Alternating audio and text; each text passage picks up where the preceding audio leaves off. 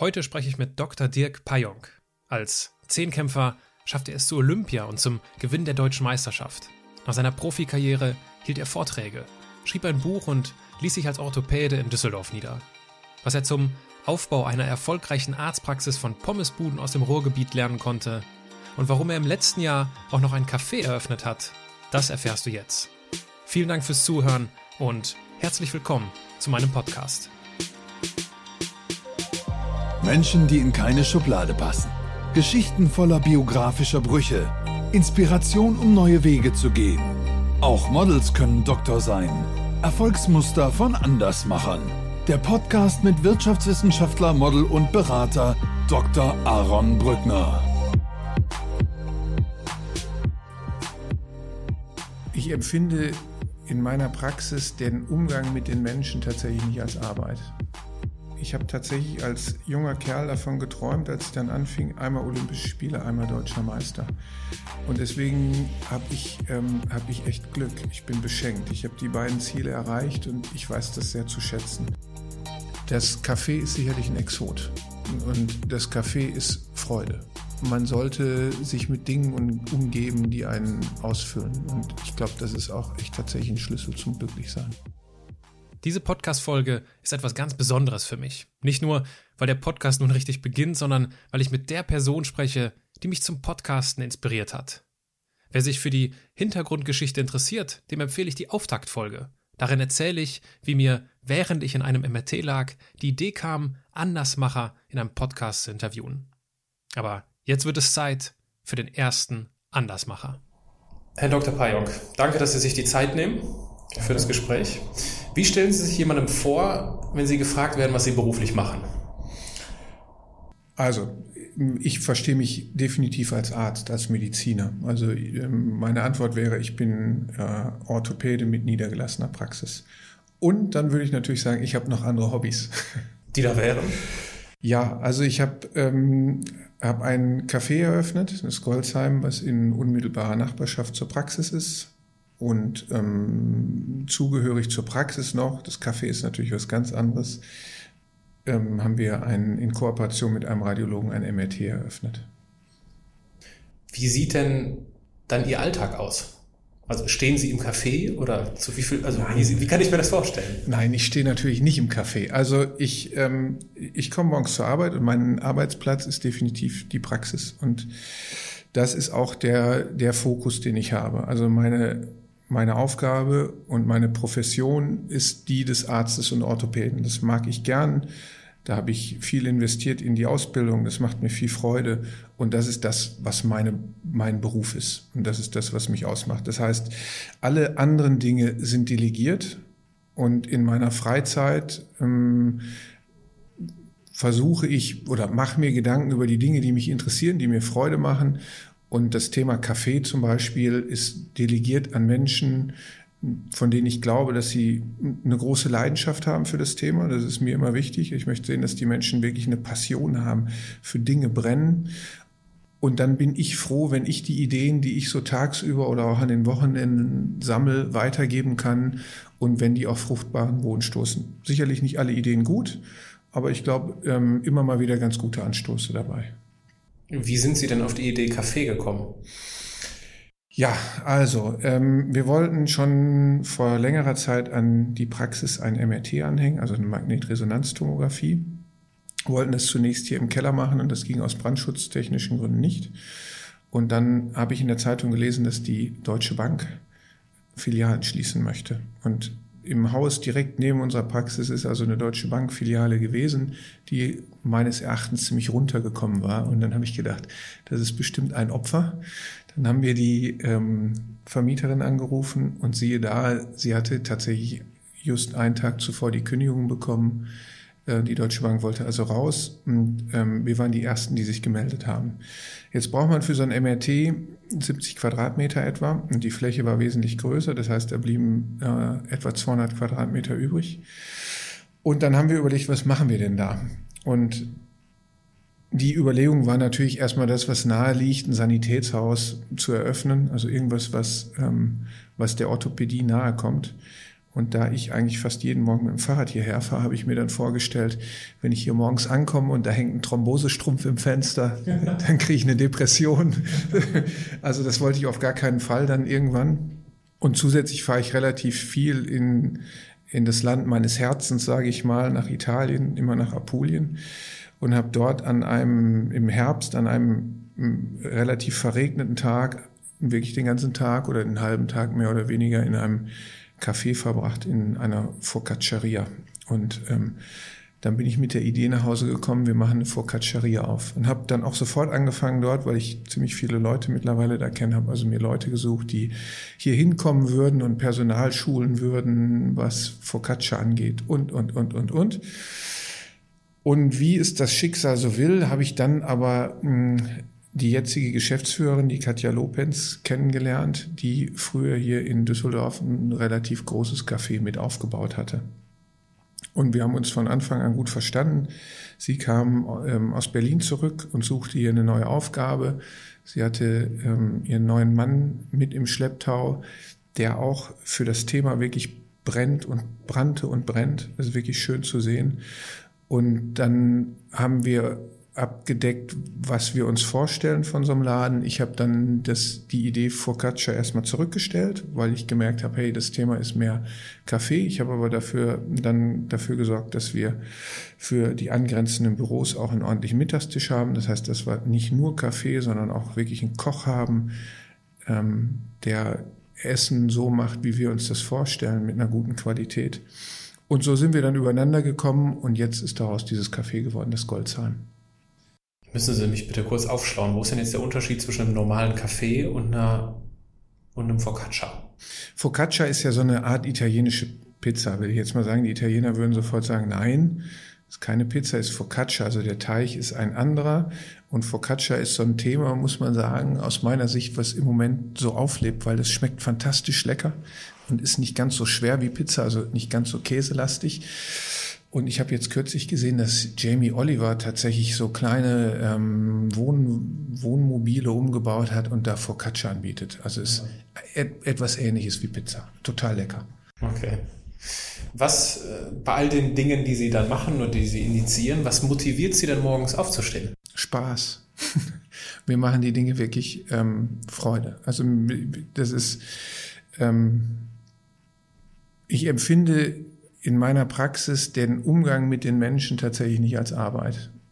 Das, was für mich Arbeit ist in dieser Praxis, ist tatsächlich der Papierkram. Aber das, der Umgang mit Menschen ist ähm, in, in den aller, aller, allermeisten Fällen wirklich eine große Freude. Und wenn man dann noch nebenbei Dinge kreieren kann, ähm, die Freude bereiten, wo man sieht, Mensch, das funktioniert, das ist lebendig, und solche Dinge beflügeln meinen Geist. Das macht mir Freude. Und das ist der Grund, ja, das ist wirklich auch eine Motivation aufzustehen. Also ich komme gerne hier hin. Mhm. Sie haben ja, wenn ich richtig informiert bin, 2006 Ihre eigene orthopädische Privatpraxis eröffnet. 2015 sind Sie dann umgezogen in die Lokalität, in der wir auch gerade hier sitzen, die Orthopädie und Unfallchirurgie Goldsheim in der Kaiserswerther Straße. Nehmen Sie uns doch mal mit in diesen Moment, wo Sie das erste Mal den Gedanken gefasst hatten, eine eigene Praxis zu eröffnen. Wann war das? Oh, das hat relativ früh angefangen. Ich habe ähm, in, in der Klinik, in der ich gearbeitet habe, hat mich mein ehemaliger Chef, der jetzt hier auch in der Praxis noch mitarbeitet, der Professor Tümmler, hat mich immer seinen Außenminister genannt. Also der hat erstens hat er mir die seine Sprechstunde mehr oder weniger oft und häufig überlassen, weil mir das Freude machte und er halt lieber operiert hat. Und ähm, es war damals zu dem Zeitpunkt so, dass wenn ein Niedergelassener, also ein, Arzt mit einer eigenen Praxis in Urlaub gefahren ist, die haben immer nach Vertretung gesucht, weil die natürlich ihre Praxis nicht zumachen wollten. Und ähm, ich habe dann tatsächlich in Düsseldorf, ich glaube, also ich glaube insgesamt habe ich neun oder zehn verschiedene Praxen vertreten. Das heißt, ich habe da sehr, sehr viel Erfahrung gesammelt und ähm, ich habe in jeder Praxis wirklich was gelernt. Ich habe fachlich sehr, sehr viel gelernt und in anderen Praxen wiederum habe ich nur gelernt, wie ich Dinge nicht machen will oder wie ich sie anders oder besser machen will aus meiner Sicht. Und dann war relativ schnell klar, dass ich mich niederlassen will. Und dann war die Überlegung, wie macht man das? Was macht man? Ähm, und natürlich ist eine Kassenarztpraxis erstmal etwas, ich sag's mal so, der sichere Hafen, weil man dadurch natürlich unmittelbar eine Kartei mit übernimmt. Und da ich aber die Situation kannte und ähm, das Gefühl habe, dass ich mich gut ausgebildet habe, auch was die konservative Orthopädie angeht, wollte ich einfach nicht so eine 30-Sekunden-Medizin machen. Ich wollte nicht ähm, ganz wenig Zeit haben und mich nur beeilen mhm. und von einem zum anderen rennen. Und so ist die Idee entstanden, dann ähm, eine Privatpraxis zu eröffnen, was mich tatsächlich auch viele schlaflose Nächte gekostet hat. Wie meinen Sie das? Ja, das ist schon, wissen Sie, ich war junger Familienvater, ich hatte drei Kinder. Ich hatte niemanden, der gesagt hat, Jung, mach mal.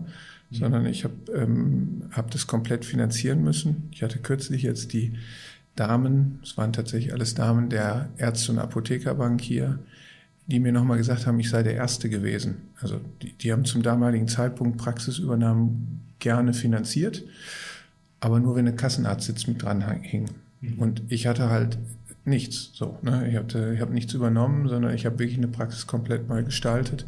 Damals dann mit einem digitalen Röntgengerät und und und. Das heißt, die Finanzmittel waren für jemand, der jetzt nicht ein Backup hat, schon enorm.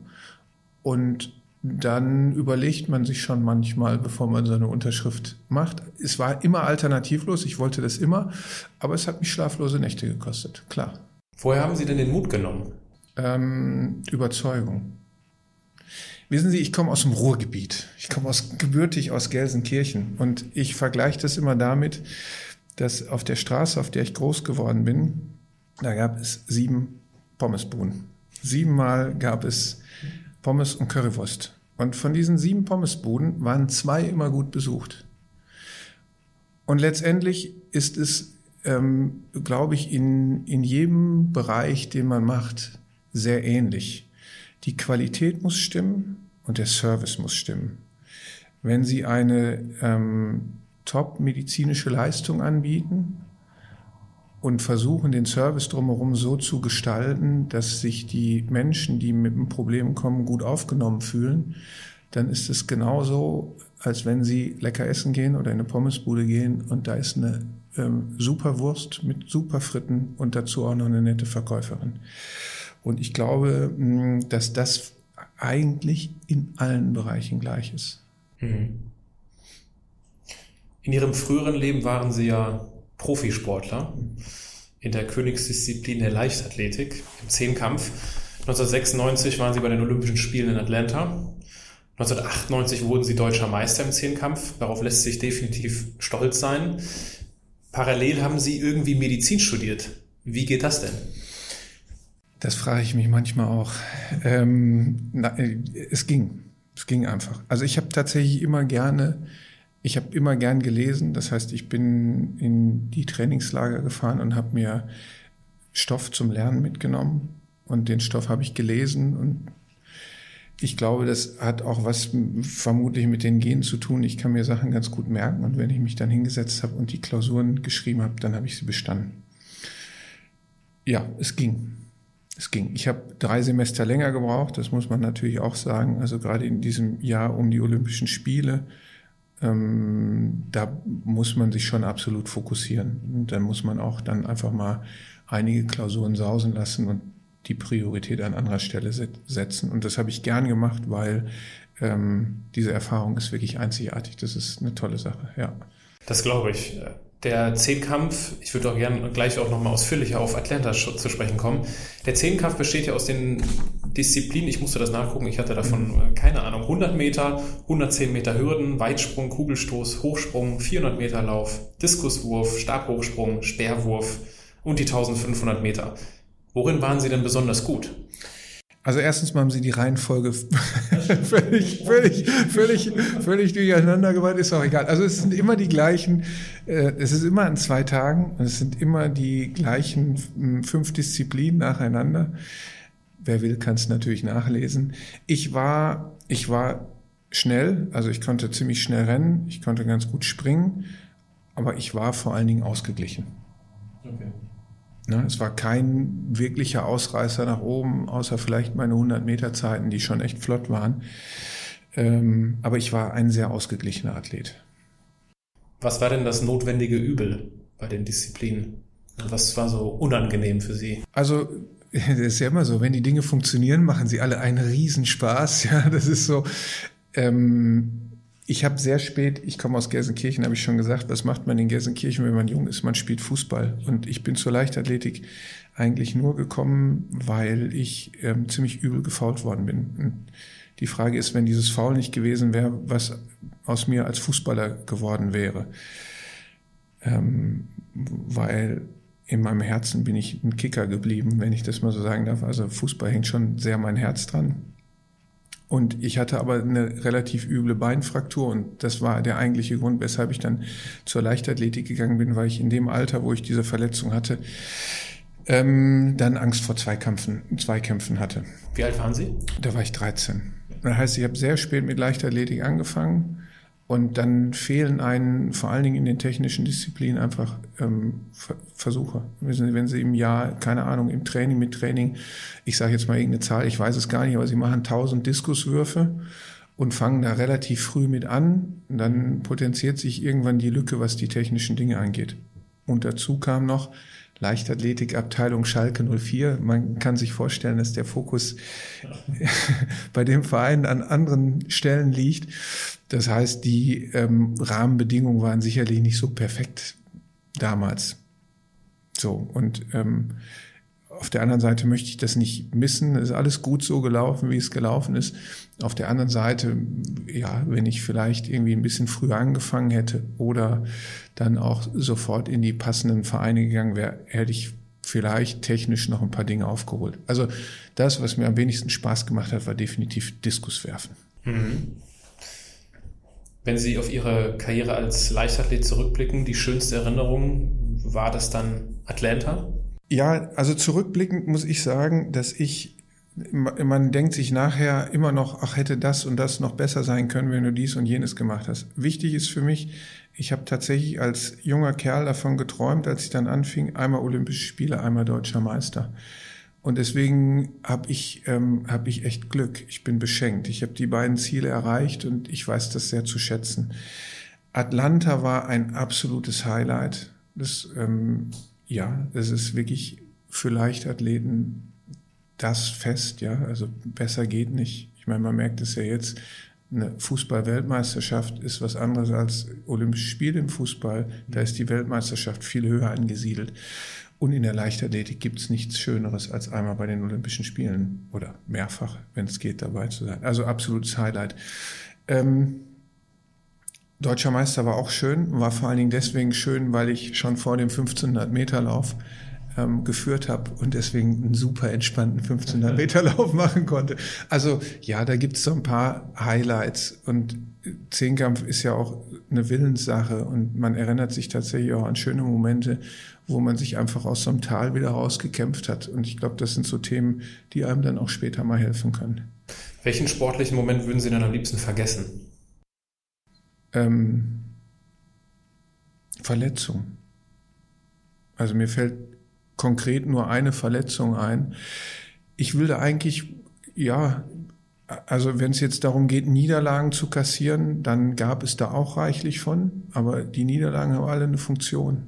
Die Niederlagen sind eine Triebfeder, dann auch daraus die richtigen Schlüsse zu ziehen. Nee, das Einzige, was mir einfällt tatsächlich ist, nach einer Hürde ein Muskelfaserriss und in die nächste Hürde reingestürzt. Das war so ein Moment, den brauche ich jetzt nicht nochmal unbedingt zwangsläufig, aber sonst war das alles fein, so wie es war. Was hat Sie denn das Leben als Sportler gelehrt? Es hat mich viel gelehrt. Es hat mich auch in meiner Heimatstadt viel gelehrt. Es war für mich schon, ich war ein sehr unruhiger, unruhiges Kind, ein sehr unruhiger Jugendlicher. Und ähm, der Sport hat ganz viele Dinge kanalisiert der Sport hat ganz viele Dinge fokussiert. Der Sport hat mich gelehrt, mich auf Ziele zu konzentrieren und vor allen Dingen auch konkrete Ziele zu setzen und dann vielleicht teilweise auch zu träumen, sie umzusetzen, aber auch dann wiederum konkrete Maßnahmen zu ergreifen, dass das klappen könnte. Und natürlich lehrt einen der Sport gegen Widerstände weitermachen, kämpfen. Deswegen heißt es Zehnkampf und dran glauben. Gibt es Dinge, die Sie nur im Sport gelernt haben und nicht in Ihrem Business, nicht an der Uni? Ja, klar. Was ist ja. das? Was, was macht da den Sport aus? Was ist einzigartig für so eine Sportlererfahrung? Das Einzigartige ist, glaube ich, wie sehr man für so ein Thema brennt. Vor allen Dingen als Jugendlicher, wenn man noch nicht reflektiert, in welche Richtung das geht, wie sehr man diesen Sport liebt. Ja, wie sehr man, also ich vergleiche das tatsächlich dann auch mit Künstlern, von denen ich einige kenne, die wirklich ähm, teilweise selbst vergessen ihre Arbeit machen. Und so ist es, wenn man für eine Sportart brennt auch. Ne, man ist, man ist wirklich im Tunnel, man empfindet nichts als Qual, man, es gibt Anstrengung, aber die Anstrengung wird gerne in Kauf genommen, weil man den festen Glauben hat, man kann sich verbessern. Und das ist eine herausragende Erfahrung. Und dieses Feuer, was man da hat, diesen, ne, diesen unbedingten Willen, Dinge zu erreichen, das ist einzigartig. Und ich glaube, das gibt es so auch fast nur im Sport und vielleicht auch sogar nur in einer Individualsportart. Sind Ihre Söhne sportlich aktiv? Ich vermute schon, wenn Sie das so sagen. Ähm, nee, keiner macht Leistungssport. Okay. Ne? Also jetzt muss ich auch dazu sagen, ich komme aus einem Elternhaus, was sich für dieses Thema überhaupt nicht interessiert hat. Was ich ähm, als Geschenk empfinde, muss ich sagen. Also es war, meine Eltern ähm, oder mein Elternhaus ist, was den Sport angeht, unambitioniert. Die hatten keine Ahnung, wo ich meine Nachmittage verbringe, mehr oder weniger. Es gab ja Gott sei Dank auch noch keine Mobiltelefone. Das heißt, wir sind einfach verschwunden und haben trotzdem alle überlebt. Nein, ähm, und so halte ich es auch mit meinen Kindern. Die Kinder sollen sich entfalten. Die machen alle drei Sport, aber keiner von denen macht Leistungssport. Es gibt, das habe ich bei meiner Recherche gefunden, ja Fotos, wie sie beim Zielanlauf einer der ersten Gratulanten von Frank Busemann sind. Der hat damals die Silbermedaille gewonnen. Frank Busemann ist ja heute noch bekannt als Co-Moderator bei der ARD. Zu welchen Sportlern haben Sie denn während Ihrer aktiven Zeit aufgeschaut? Also ich kann nur darüber reden, wir reden jetzt über Leichtathletik. Ähm, ich kann nur darüber reden, als ich angefangen habe, gab es so diese, diese Gilde Sigrid Wenz, Sigi Wenz, der auch Mediziner geworden ist, und Guido Kratschmer. Und ähm, wenn man die gesehen hat, wie die Zehnkampf gemacht haben, das hatte was sehr Archaisches, was fast Wildes, will ich fast sagen. Und die Typen sahen auch so aus. Und die haben mir sehr imponiert. Das muss ich wirklich sagen. Also das waren zu dem Zeitpunkt, ich habe die dann natürlich auch kennenlernen dürfen, das waren zu dem Zeitpunkt schon die Leute, die ich großartig gefunden habe. Nachher, als ich dann selbst aktiv war und die Jungs aufgehört hatten, hm, haben wir uns eigentlich mit uns gemessen. Ne, wir waren eine sehr gute Truppe. Den Frank Busemann kannte ich noch aus Kindertagen. Bis heute mein bester Freund ist der Paul Meyer. Und ich habe ähm, seine Frau ist die Heike Henkel, ne, ist auch bekannt, die jetzt wiederum das Vorwort für mein Buch geschrieben hat. Und ähm, von daher sind da definitiv noch Kontakte. Aber da haben wir uns um uns gedreht, mehr oder weniger, und haben geguckt, ähm, ja, wie werden wir besser, was können wir tun. Mhm. Sie sprachen gerade schon von Ihrem neuen Buch. Das ist ja quasi oder basiert ja zu einem gewissen Teil auf Ihrem ersten Buch aus dem Jahr 2005. Entspannt gewinnt. Hier liegt sogar auf dem Tisch. Es soll dabei helfen, dem Leser Stressfallen äh, oder Stressfallen zu identifizieren und äh, Kraftpotenziale zu entdecken. Warum haben Sie denn damals überhaupt ein Buch geschrieben?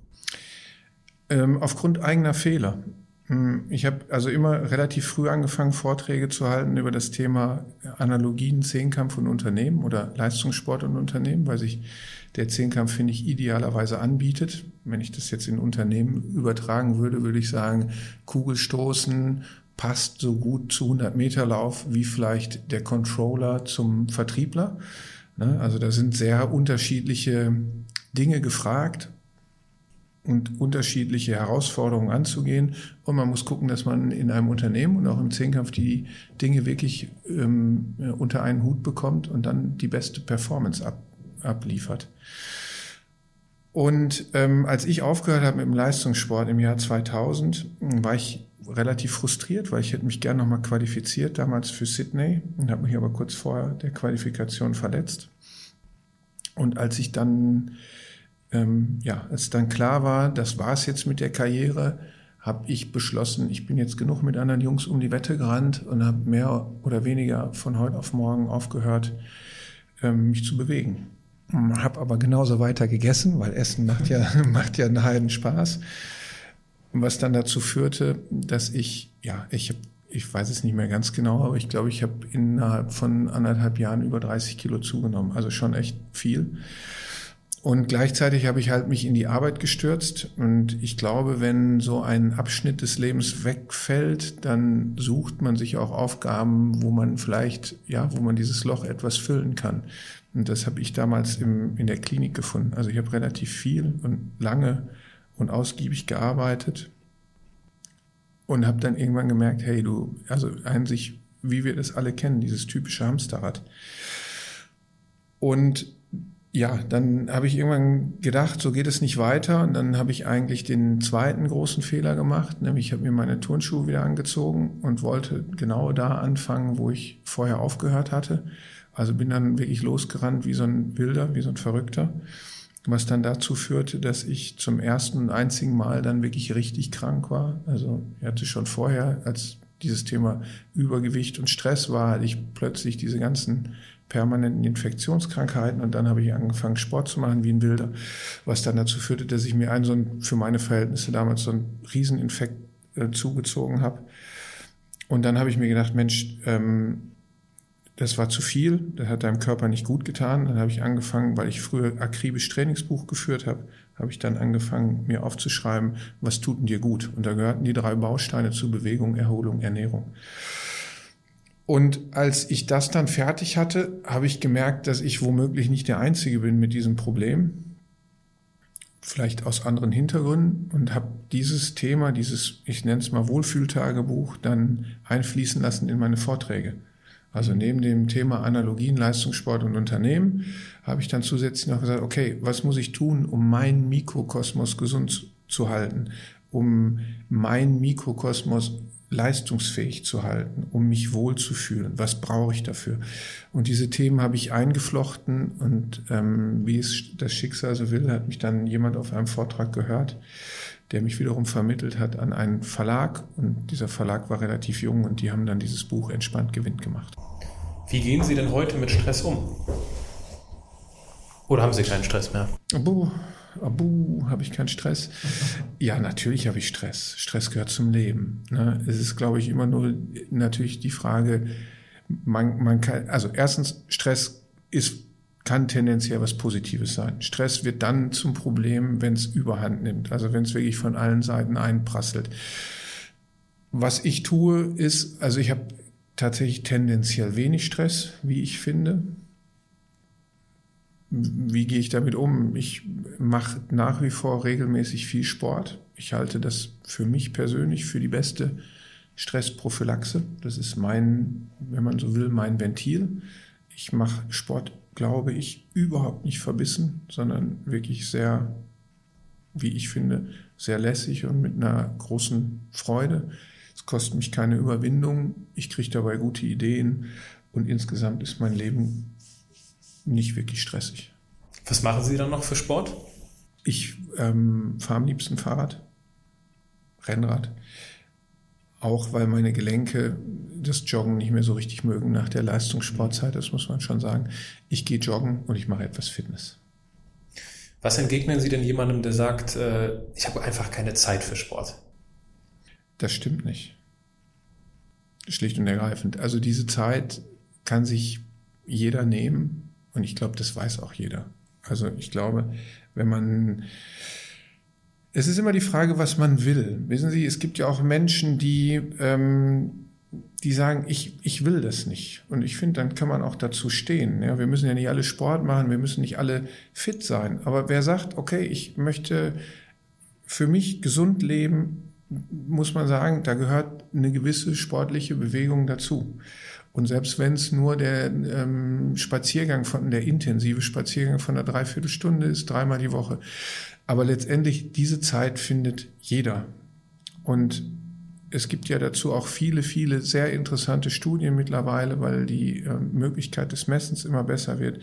Und da ist relativ klar aufgezeigt. Also erstens, wer das will, der kann das. Zweitens, auch schon ganz wenig mh, Intensität bringt gewisse Effekte. Das heißt, ich behaupte jetzt mal, jeder findet eine halbe Stunde Zeit, wenn er denn möchte. Mhm. Was ist denn Ihrer Erfahrung nach so der, der zentrale Grund, der Menschen heute von einem gesunden Leben abhält? Die eigene Bequemlichkeit. Das ist dann sozusagen der innere Schweinehund, oder? Ja. Das würde ich so sagen. Ist ein bisschen hart, ne, sowas sozusagen. Letztendlich diejenigen, die sich mit dem Thema beschäftigen, ich glaube, jeder weiß mittlerweile, dass Bewegung natürlich gut ist. Jeder weiß, dass es Einfluss gibt auf das Herz-Kreislauf-System.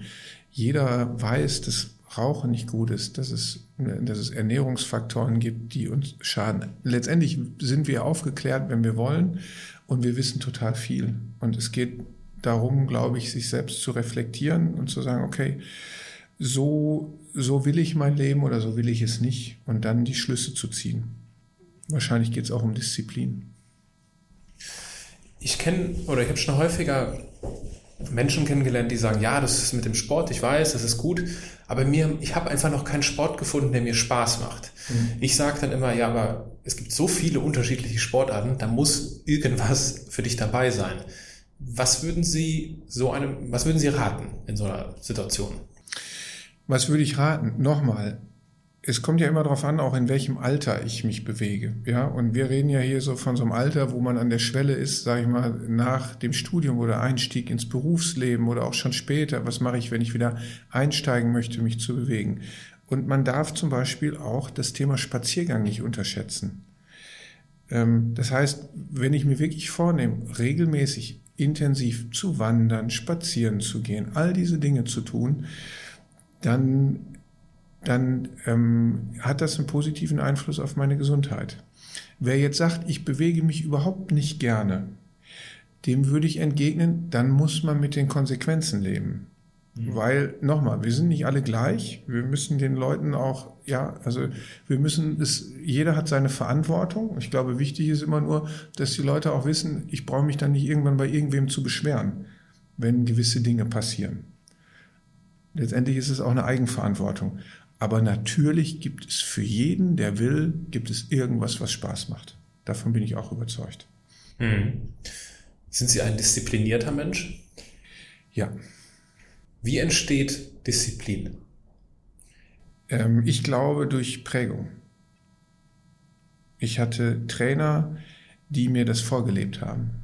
Und ich glaube, als Jugendlicher oder jetzt Pubertierender, meine Kinder pubertieren gerade so ein bisschen, ist man erstmal, ja, frei in viele Richtungen. Und ähm, nochmal, es geht um das Thema Kanalisieren.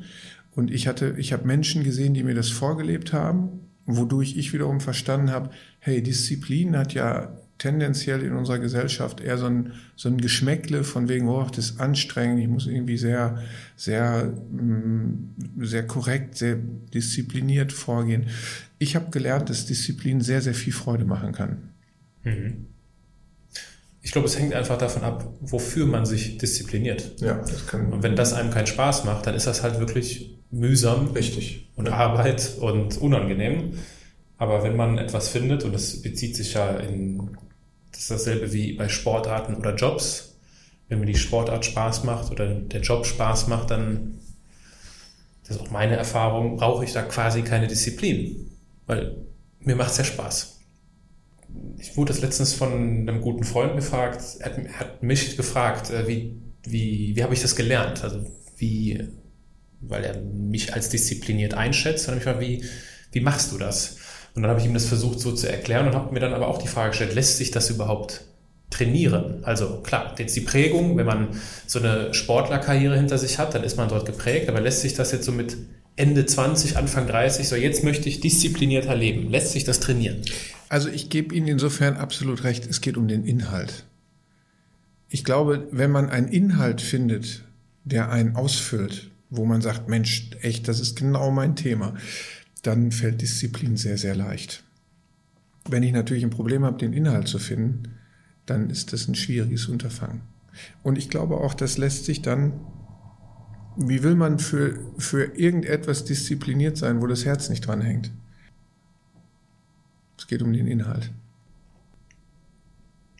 Wenn wir so schauen, was Sie bisher so oder was Sie machen, die Olympischen Spiele, Buch geschrieben, Praxis aufgebaut, MRT ins Leben gerufen, die Praxis damit erweitert, äh, ein Café initiiert.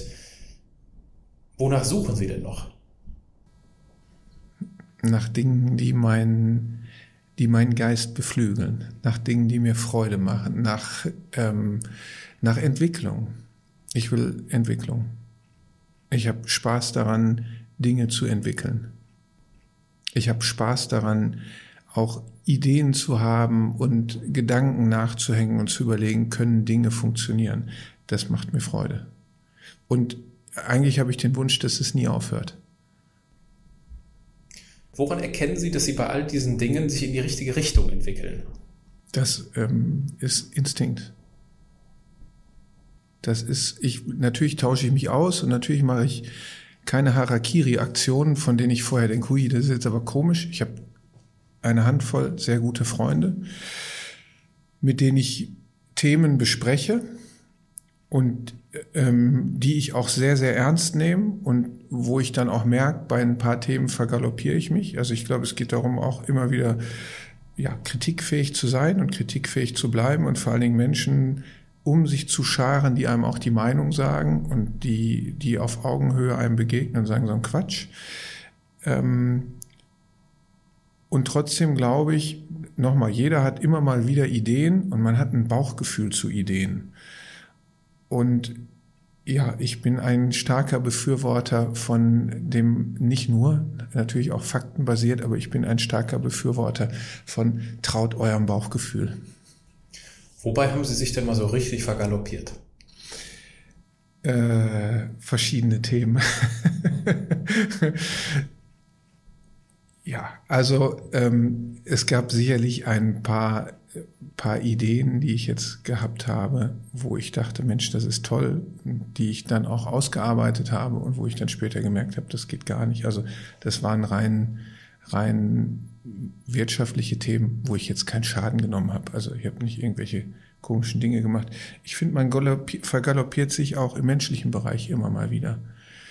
Ne, ähm, finde ich. Also meistens hat man nochmal ein Bauchgefühl und, ähm, und aus welchen Gründen auch immer wird man überzeugt, dass das Bauchgefühl einen vielleicht getrogen hat und dann umgibt man sich mit ja, mit, mit Menschen, wo man dann später vielleicht merkt, ey, das passt doch nicht. So. Also ich, ich glaube, jeder, das gehört ja auch als Prozess dazu, dass man sich vergaloppiert, dass man Fehler macht und dass man daraus seine Schlüsse zieht. Sowohl im beruflichen Leben als auch im privaten Leben. Auch da wieder die Frage, dieses Bauchgefühl, wie, wie lerne oder was würden Sie jemandem empfehlen oder raten oder was ist Ihre Erfahrung da, wie ich lernen kann, auf dieses Bauchgefühl zu hören? Vertrauen. Das ist, wie soll ich sagen, es ist ja nicht so, dass ich hier sitze und die Weisheit mit Löffeln gefressen habe, sondern ich habe ja auch, ne, ich habe auch meine, meine Fehler und meine Erfahrungen und, und das hat jeder Mensch. Und meine Konklusion nach jetzt fast 50 Jahren Leben ist so ein bisschen, dass ich ganz oft denke, Mensch, dein Gefühl war so schlecht nicht, auch wenn dann mal ein Kind ins Brunnen gefallen ist. Und ähm, ich glaube, man muss sich immer nur so zwischendurch auch mal überlegen, was habe ich zu dem Zeitpunkt, als das und das geschah, gedacht? Und warum bin ich dann trotzdem in die Richtung weitergegangen? Und ganz oft ist es tatsächlich so, ist meine Erfahrung, dass man, dass der erste Gedanke vielleicht gar nicht so schlecht ist. Nochmal, man muss immer auch die Fakten mitnehmen, man muss auch faktenbasiert denken. Aber ich finde, dass das Bauchgefühl ist der Instinkt, den man hat, den jeder Mensch etwas hat. Jeder hat dieses Bauchgefühl. Dem kann man schon zu großen Teilen vertrauen. Gibt es einen Ort oder gibt es irgendwie eine Aktivität, äh, wo Sie Ideen provozieren können?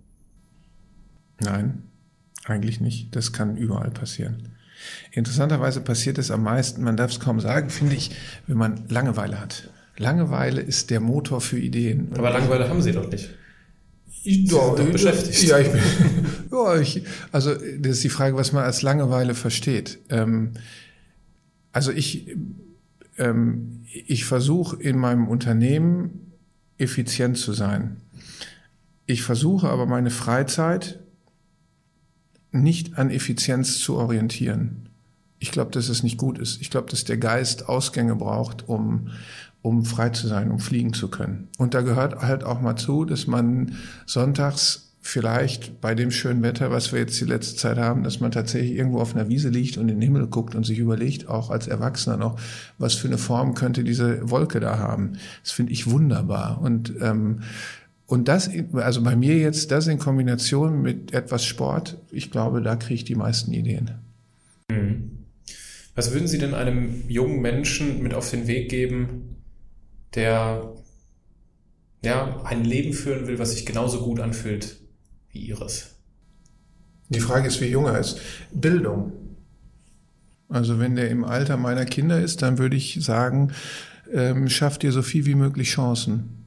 Von welchem Alter sprechen wir jetzt? Wir reden von, sag mal, ja, wir reden von nach Abitur. Okay. So. Oder nochmal, macht ja nicht jeder Abitur. Es gibt ja auch Leute, die kein Abitur machen, die sich trotzdem hervorragend ausbilden können. Die, äh, ja, wo andere studieren, die dann vielleicht eine Ausbildung machen zum Schreiner und da aber noch zusätzliche Dinge lernen, Fähigkeiten haben, die andere nicht haben.